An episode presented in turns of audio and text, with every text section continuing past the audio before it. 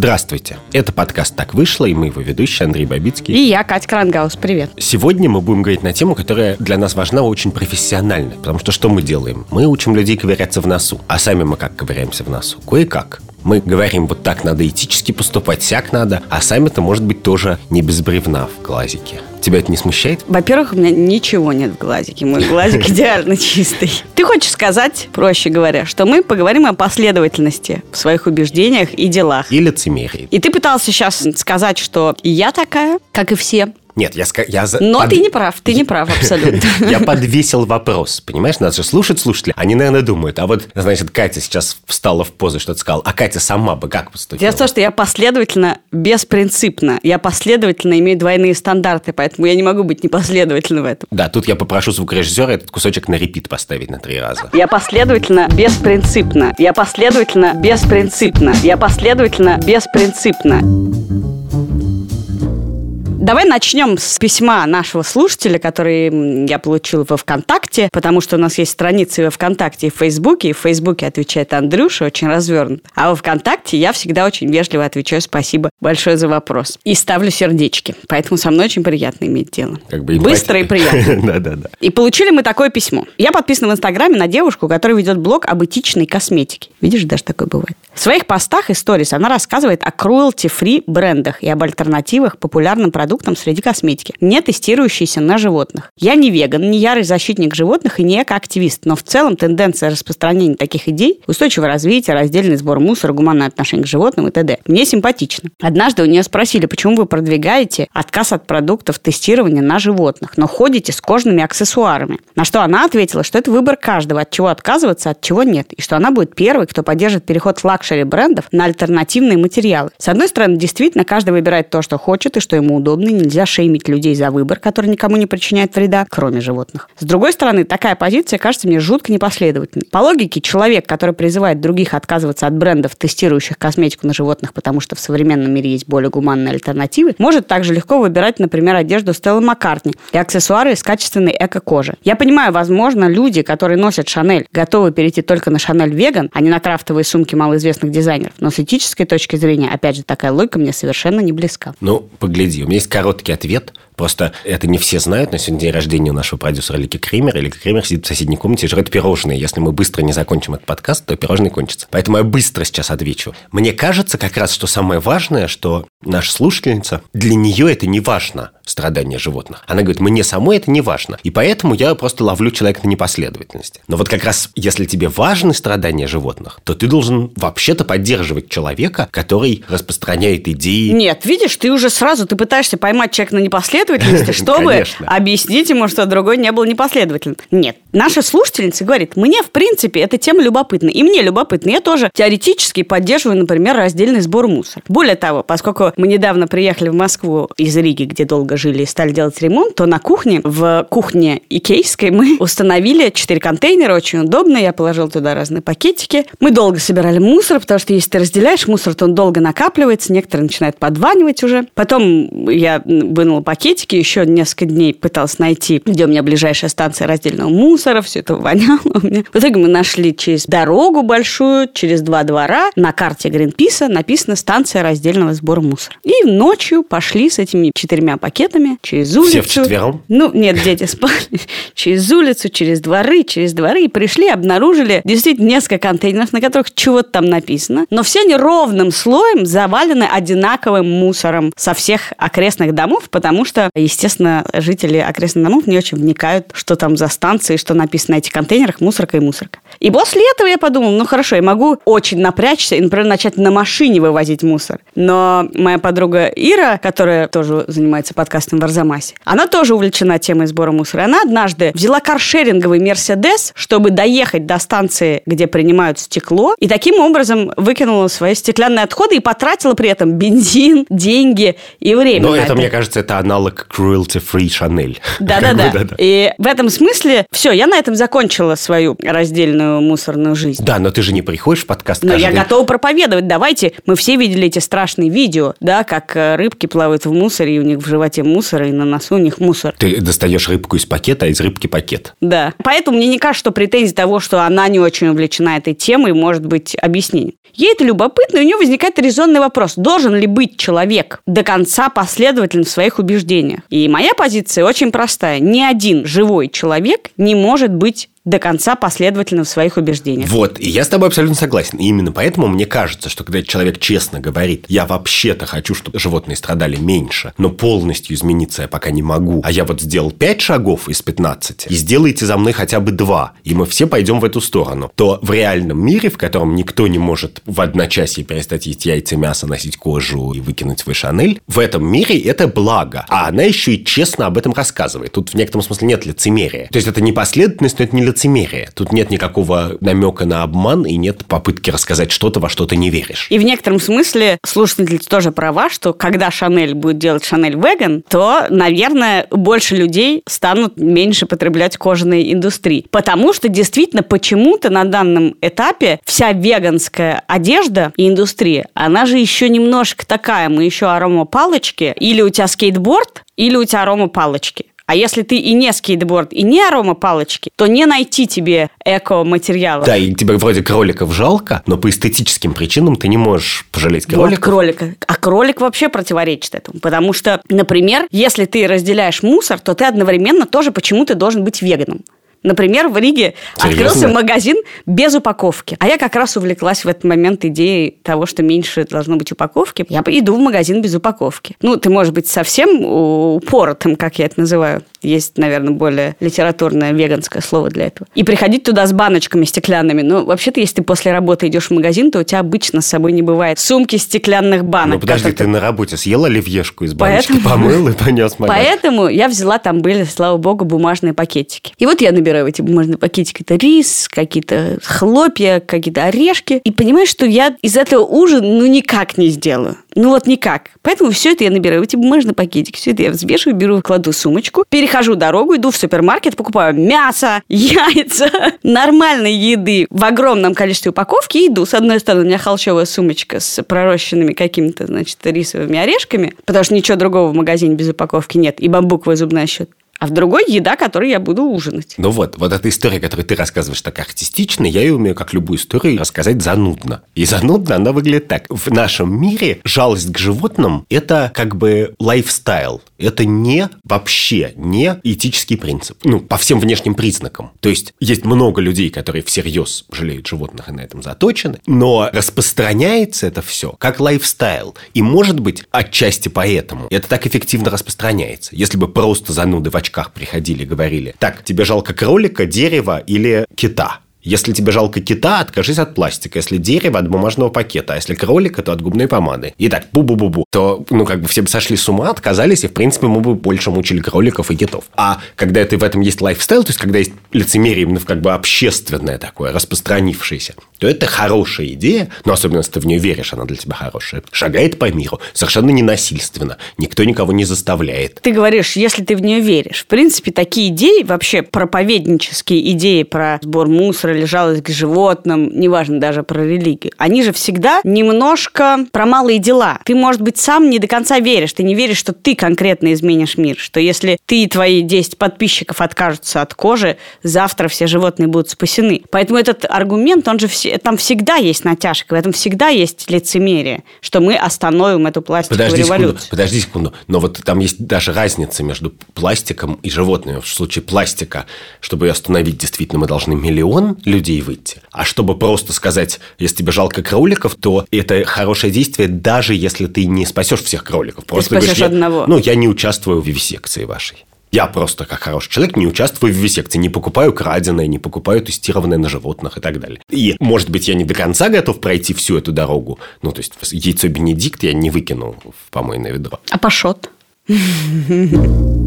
А скажи мне, ты считаешь вообще, что проповедовать и быть непоследовательным Можно, можно? или нельзя? Но погляди, это интересный вопрос, потому что вообще-то в дебатах, когда люди что-то обсуждают, то считается очень дурным тоном использовать отхомином, говорить, а сам ты на себя посмотри. Ну, то есть, условно, если я сейчас скажу, вот тогда ты купил краденое, а сейчас сказал, что я считаю, что это Да, плохо. да, да. То в философском споре это, конечно, невозможный аргумент, потому что то, что я говорю, имеет свою стоимость вне зависимости от того, кто это сказал. Ну, ты мои аргументы слушаешь и понимаешь. На деле-то это, конечно, совсем по-другому. Ну, в смысле, сложно проповедовать трезвенность, если у тебя спятое лицо. Но в большой степени это не вопрос, мне кажется, этический, а вопрос еще эффективности. То есть, в принципе, если человек написал книжку, после которой я поверил, что надо жалеть животных и не покупать какие-то продукты, которые сделаны при помощи жестокости по отношению к животным, то мне, в общем, не важно, какова судьба была этого человека, верно же? Ну, не знаю, довольно много шуток было про то, что Алан Кар, который написал книжки, по которым миллионы или тысячи людей бросали курить, умер от рака легких. И Да. это такая, ну, как бы ужасная анекдотичность. Да, но мне кажется, она глупая довольно, потому что я знаю несколько людей, которые прочли Кара и почему-то бросили курить, и поэтому даже если он полный мерзавец и, значит, ставил опыты на живых марсианах всю жизнь, То ли дело на мертвых ставить. или на мертвых марсианах, да,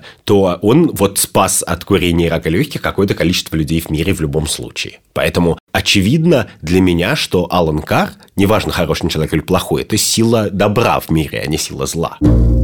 Второй случай. Недавно в Америке был большой скандал с блогером, тоже в Инстаграме, по имени Йована Мендоса. Блогерка. Блогерка, да, или инфлюенсерка. Я не знаю, строго говоря, Микроинфлюенсерка. да, проблема не с феминитивами, а с профессиональной принадлежностью у меня. Она не микро, она вполне макро, и много людей читают.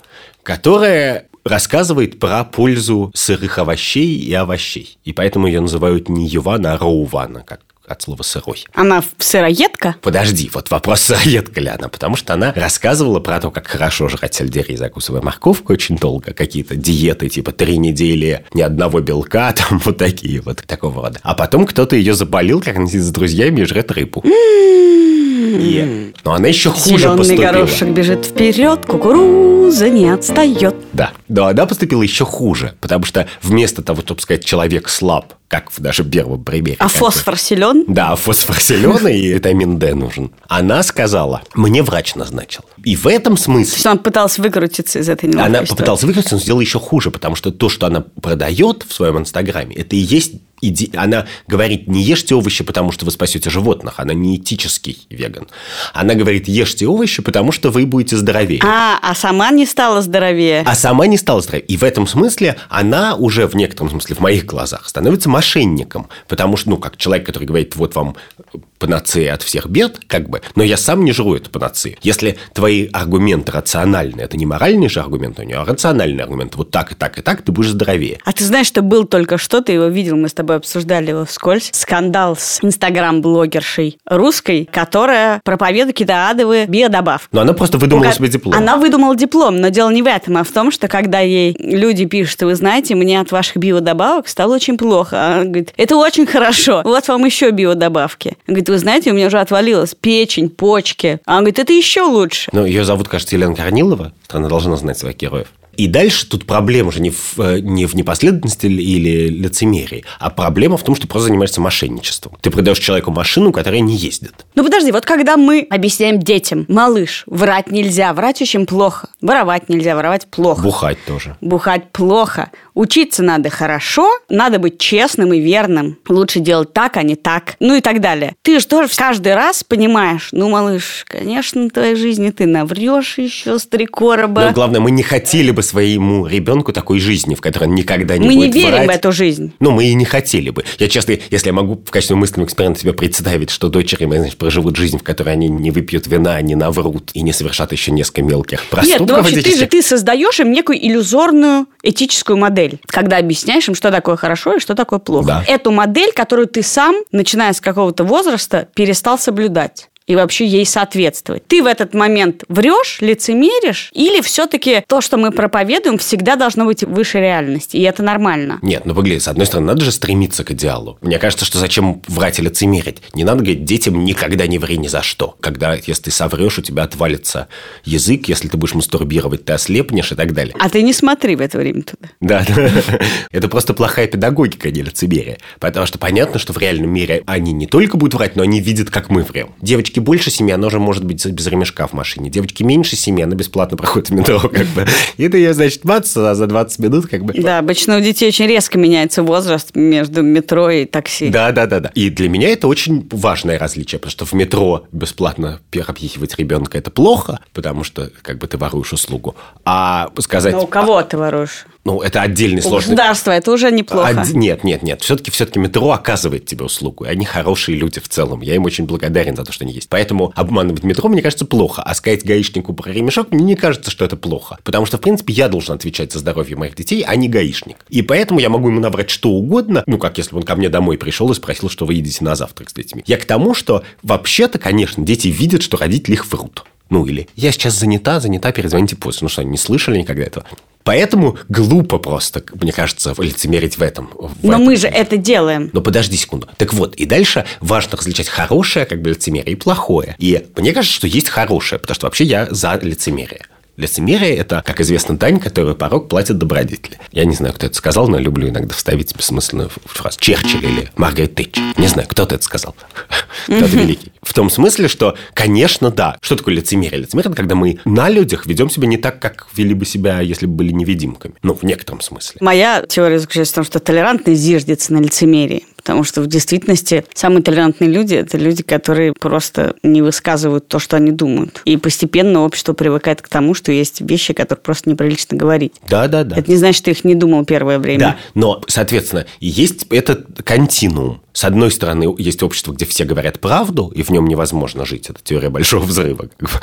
Все, что все говорят, что думают. Общество, где все боятся открыть рота, и это значит Россия 37. А есть общество, где все-таки есть как бы... Тогда объясни мне, Да. почему мы не любим лицемерие и жульничество у депутатов и вообще у власть имущих? Почему, если Навальный все время рассказывает нам, как кто-то чего-то украл, почему не скажем, слушай, да отстань ты, ну, одно дело люди делают свою работу, другое дело они вот проповедуют, надо платить налоги, то все, а сами тырят эти деньги. Нет, нет, подожди секунду. Вообще, мне не кажется, что э, обвинять политиков в лицемерии – это продуктивное занятие. Политики как бы равно лицемер. Не знаю, мне кажется, тот факт, что Клинтон врал относительно своей связи с Моникой Левински, делает его гораздо более живым человеком, чем если бы он сказал на первый вопрос, сказал, да, я вот, вообще на следующее утро пришел, покаялся бы и сложил А себе президентские полномочия. русскую идиому «еби гусей»? Слава богу, нет. В моей семье проповедовали отказ от мата.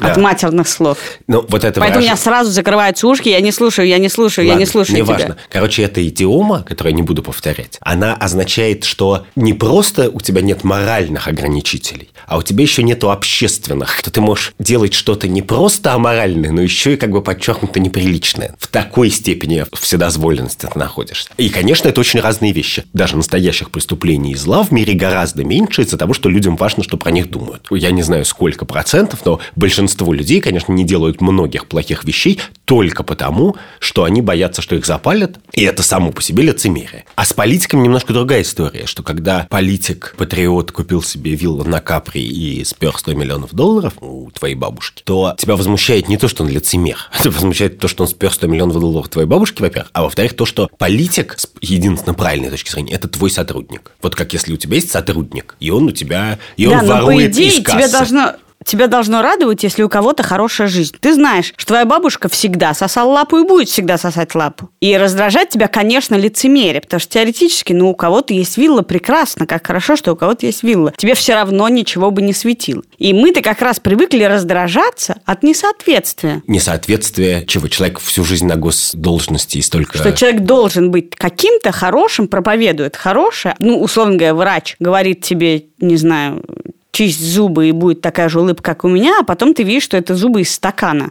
И ты такой, ну, ё-моё. Так нет, но вот этот врач и этот политик, твоя к ним претензия, мне кажется, не в том, что это лицемерие, а в том, что это как бы мошенничество. В том, что он делает вид, что продает другую услугу. Он продает услугу «я у вас все сварю, еду на капри», а говорит, что это услуга «я буду голосовать за хорошие законы Да, но когда мы говорим, что давайте поступать этично, и мы сейчас вам объясним, что такое этично, а сами, не знаю, начинаем жить по-другому, это тоже мошенничество. Мы тоже, можно сказать, продаем услугу, этический разговор. Конечно, Катя. Поэтому у нас не YouTube-канал. Мы не говорим, мы покажем. А сами, мы говорим, понимаешь? Мы говорим, мы А- расскажем. Выключается микрофон, и я начну говорить, ты очкарик, а ты будешь говорить, твой, твой день 8 марта вообще, женщина, платье на день. И тогда это и есть мошенничество, что мы говорим. Ну, мы тут с тобой обсуждаем Я- да, токсичные но- слова, не токсичные, а сами плюем на все. Да, но проблема в чем, что меня довольно легко запалить, например, за тем, что сижу и выпиваю, и едва ли это наших слушателей Но ты не отвратит от нашего никогда подкаста. Ну, я даже проповедую в подкасте, да, кстати сказать. Алкоголь, да, это правда. Но в смысле поймать меня на сексистском ранте, как бы загоне длинном и возмущенном, довольно сложно, потому что я искренне их не произношу особо. Может быть, и мне очень легко в это поверить. Я в каких-то поведенческих своих вещах недостаточно интериоризировал равенство полов. Я уверен в этом. Но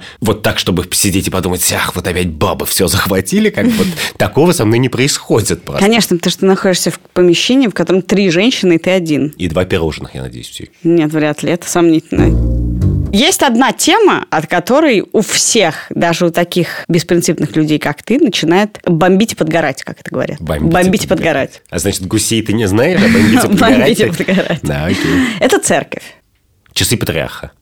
Часы патриарха, и вот сейчас э, огромный скандал, связанный со строительством храма в Екатеринбурге. Начались стычки между Подожди, жителями. давай я расскажу быстро. Там история такая, что в Екатеринбурге епархия, губернатор... Ты не доверяешь мне рассказать историю про конфликт с церковью? Н- Не, нет, ну я не знаю, Так, что... так А. тебе притят мои убеждения религиозные? Не, ну расскажи. Нет, ты уж расскажи. В Екатеринбурге епархия, губернатор и как бы вся власть, Левиафан, хочет построить церковь на месте сквера, а люди защищают сквер. Там происходят митинги против строительства, строительство при этом идет, и митингующих и протестующих еще избивают бандиты, которых то ли церковь, то ли застройщик, то ли кто-то нанял, но церковь явно не против бандитов, которые просто бьют людей во имя строительства церкви. Тут интересно то, что такие же явления были, как когда люди, священники и их паства с хоругвами ходили дубасить людей при выходе из гей-баров, вот это все, когда церковь борется за святые дела. Тут непоследовательность какая-то очень нажористая. Ну, и- Потому и- и что- старая. Потому что учение совершенно не предполагает борьбу с людьми, бить кого-то, убивать за то, чтобы построить церковь. Нигде такого не было написано.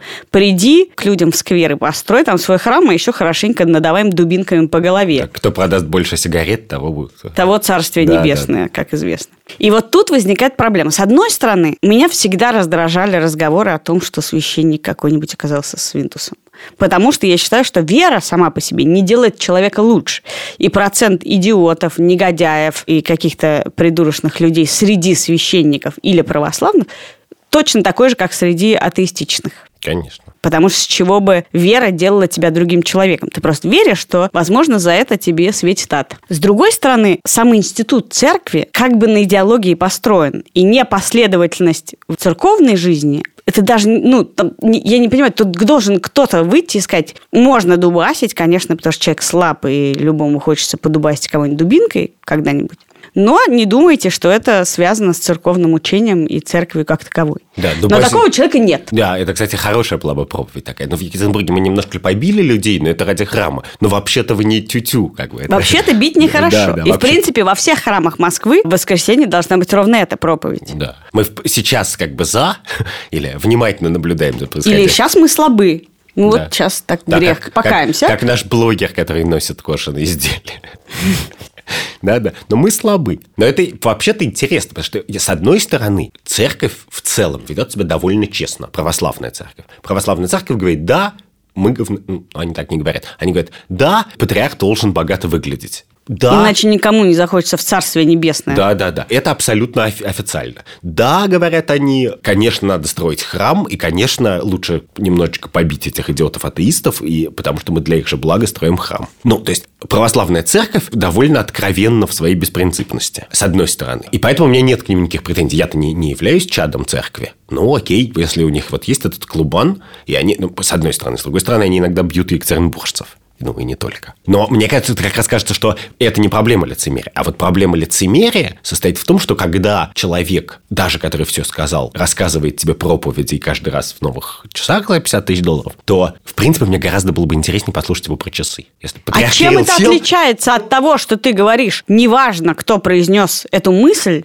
мы должны тут же забыть вообще о персонаже, о философе, о священнике, который читает тебе проповедь. Он тебе точно так же, как родители говорят, добро – это вот это, зло – это вот это. Все. И точно так же, я бы сказала, смешали весь наш разговор предыдущий, а еще не ешь мясо в определенные дни. Да, но погляди, я смотрю на этого человека и понимаю, что проповедь он читает не очень интересные, а часы у него довольно выдающиеся. Я думаю, ну, может быть, как бы часы – это его настоящий жизненный выбор. Может, как раз лицемерие некоторая и профессия, ты корпоративные правила ты кощунник, запрещает Андрюш. ему рассказать про часы. А это было бы очень интересно, потому что, ну, как бы, если ты столько денег потратил на часы, то ты, наверное, разбираешься, ты знаешь, как у них работают механизмы, сколько там шестеренок, как в каком году их придумали. А это интересная тема. Вот я дома не, не вижу разницы между тем, что мы с тобой уже обсудили про родителей, про веганов, про защитников животных и про философов, и священников. Но почему-то в этот момент у всех начинает э, Не, я могу тебе сказать, потому что у священников есть книжка, которая называется... Ты не веришь, что Бог через них говорит, как через философа говорит великая мысль? Как, в смысле? Я-то не верю, подожди, это есть, кажется, доктрина церкви, так примерно и выглядит. Нет, подожди, Бог через них говорит. Я просто не хочу заниматься теологией, ничего не понимаю в этом. И было бы, с моей точки зрения, неосторожно лезть на эту территорию. Но, во-первых, конечно же, таинства совершаются вне зависимости от того, священник хороший человек или плохой. Таинство бракосочетания признается таинство бракосочетания вне зависимости от того, священник выпил вчера или именно, нет, или возжелал кого-то или нет. И это разумно, правильно, иначе быть не может. Иначе как ты церковь построишь? Ну, если вообще кому-то нужна церковь. А другой вопрос, что есть же книжка, в которой написано, что 14 наверное, главе Евангелия от Матфея написано, что тот, кто там посмотрел с вожделением на жену ближнего уже согрешил, и это... Так нет нигде мысли о том, что православные, тем паче священники и даже патриарх не грешат. Грешат. Может быть, патриарх вообще самый злостный грешник на свете. Это не делает лицемерной саму идею. Не делает, но в том факте, что патриарха дорогие часы, с моей точки зрения, нет ничего морального. Патриарх как бы сначала долго продавал сигареты, чтобы на них заработать. Ну, в смысле, он не отобрал Это эти правда. часы. Да, он ни у кого не отобрал эти часы. А он их честно заработал, значит, на сложном рынке в 90-е годы, как бы рисковал, наверное, жизнью и здоровьем. Да чужих людей. Я уж не знаю, как там было. Честно говоря, держусь подальше от двух этих рынков православия и табака. И в самой идее, что патриарх дорогое облачение, дорогие часы, лимузин и так далее, мне не кажется, я, я не вижу в этом ничего странного, плохого и так далее. Ну, в смысле, даже если бы это была не русская православная церковь, а просто частный клуб, то, ну, в смысле, может и в частном клубе быть э, директор в дорогой одежде. Проблема, видимо, случается, когда ты относишься к проповедникам, неважно каких идей, как кумиром. И тогда действительно ты перестаешь думать о том, что ты выбрал какую-то идею, тебя же никто не заставлял, э, не знаю, начинать есть сельдерей. И вообще-то, если у тебя есть мозг, ты можешь сам почитать о сельдерее, о Боге и о курении. Но в тот момент, когда ты назначаешь носителя этой идеи кумиром, у тебя случаются проблемы, когда оказывается, что он такой же слабак, как и ты, и бросил курить, а через неделю закурил. А уже YouTube-блог завел о том, как классно жить без сигарет. Ну чего, бросать уже столько подписчиков? Да. И ты, конечно, как заведенный будешь вести этот блог. Что, бросить курить или влог? Да. это же, это же no-brainer. Конечно, надо бросать Мы, курить. может, были этичными сначала, но годы-то идут, Андрюш. Да. Годы идут, а подкаст уже набирает аудиторию. Да. Вот если говорить о церкви, то мне-то как раз кажется, что претензия к церкви невысказанная стоит в том, что там недостаточно лицемерия. Что если бы церковь говорила грустно, русская православная церковь, бить людей все-таки нехорошо. Давайте сажать их в тюрьмы. Да, богатство плохо, нет, тюрьмы плохо и так далее, говорила проповедь апостольскую, а при этом как бы немножечко побивала людей, то она была бы в большей степени церковью, мне кажется. В этом и есть. Это я и говорю, когда я говорю, что мне нравится лицемерие. Я вообще-то, мне хотелось бы, чтобы даже в мире, который не идеален, разные авторитеты, а очевидно, что церковь для многих людей авторитет. То есть ты хочешь сказать, что люди должны потерять стыд окончательно? Нет, теряют стыд, это даже семантически так, в тот момент, когда начинают выходить голые на улицу и совокупляются на улице. И это не моральная категория, это именно что потеря. И, конечно же, стыд и лицемерие – это, это очень связанные понятия. Да, но ты говоришь, Именно, давайте потеряем окончательно стыд, и в этом не будет лицемерия. Мы будем говорить одно, делать совершенно другое, и все будет ок. Ну нет, я думаю, что именно потому, что мне кажется, что человек слаб, любой человек, блогер, инфлюенсер и патриарх. Я к себе это очень отношу. Я считаю, что я был в миллион раз бы худшим человеком, если бы мне не приходилось раз в неделю думать про то, как поступать правильно. Ну, я, может а быть, как чаще. выбирать идеи? Что ты посоветуешь нашим слушателям? Как выбирать идеи, если не по примерам? Хочу быть как это как блогерша. Вот она так хорошо выглядит, буду пользоваться такой же косметикой. Или хочу попасть в Царствие Небесное, буду поступать как самые православные православные. Если оказывается, что все идеи отделены от их носителей, как нам как определиться? Так идеи-то они хорошие или плохие? А хочешь, как ты определяешь? Ты хочешь в Царствие Небесное? Ну-ка. Если нет ни одного примера соответствия этим идеям. Как-то есть, вон есть сколько житий. И примеров миллион. В смысле, есть один, который знают все довольно хорошо, описанный четыре раза. Так может, там тоже что-то не сходилось, понимаешь? Теперь-то мы думаем... Может быть, но мне кажется, что идея отказаться от логики зуб за зуб и перейти к христианской морали – это такая прогрессивная, крутая идея, что совершенно не важно, кто ее сказал. И воскрес ли он? Да, ну вот, например, а, апостол Матвей, благодаря которому мы много, Матфей, благодаря которому мы много об этом знаем, он же был сборщиком податей. Что может быть более отвратительно, чем быть сборщиком податей, налоговым инспектором. Но он услышал эту идею и думает, ну, как бы это неплохо звучит. Мне кажется, что если у тебя есть, произносит дельную идею, то ты можешь ей последовать, не глядя на человека. И тогда, когда окажется, что человек, который тебе рассказал эту идею, алкоголик, наркоман, изменяет жене, с идеей ничего не случится. А вот если ты, э, значит, смотришь на него большими влюбленными глазами, то потом ты, конечно, разочаруешься и в нем, и в идее. Ты только что описал себя буквально в четырех фразах. Как? И про влюбленные глаза, и про то, что ты сказала, а потом все не так оказалось. Это был подкаст «Так вышло». Я Катя Крангаус. И Андрей Бабицкий. В честь дня рождения нашего продюсера Лики Кремер, пожалуйста, подписывайтесь на наш канал, расшарьте наш подкаст, это поможет вашим друзьям узнать о его существовании, и обязательно оставьте нам отзыв в iTunes. Вы можете слушать нас в iTunes, в Кастбоксе, во Вконтакте. В Яндекс Музыке. И в Spotify. И скачать в наших социальных сетях даже файл и слушать его в бассейне. Только воспользуйтесь непромокаемыми наушниками, иначе вы испортите их. Спасибо, до свидания, пока. Пока.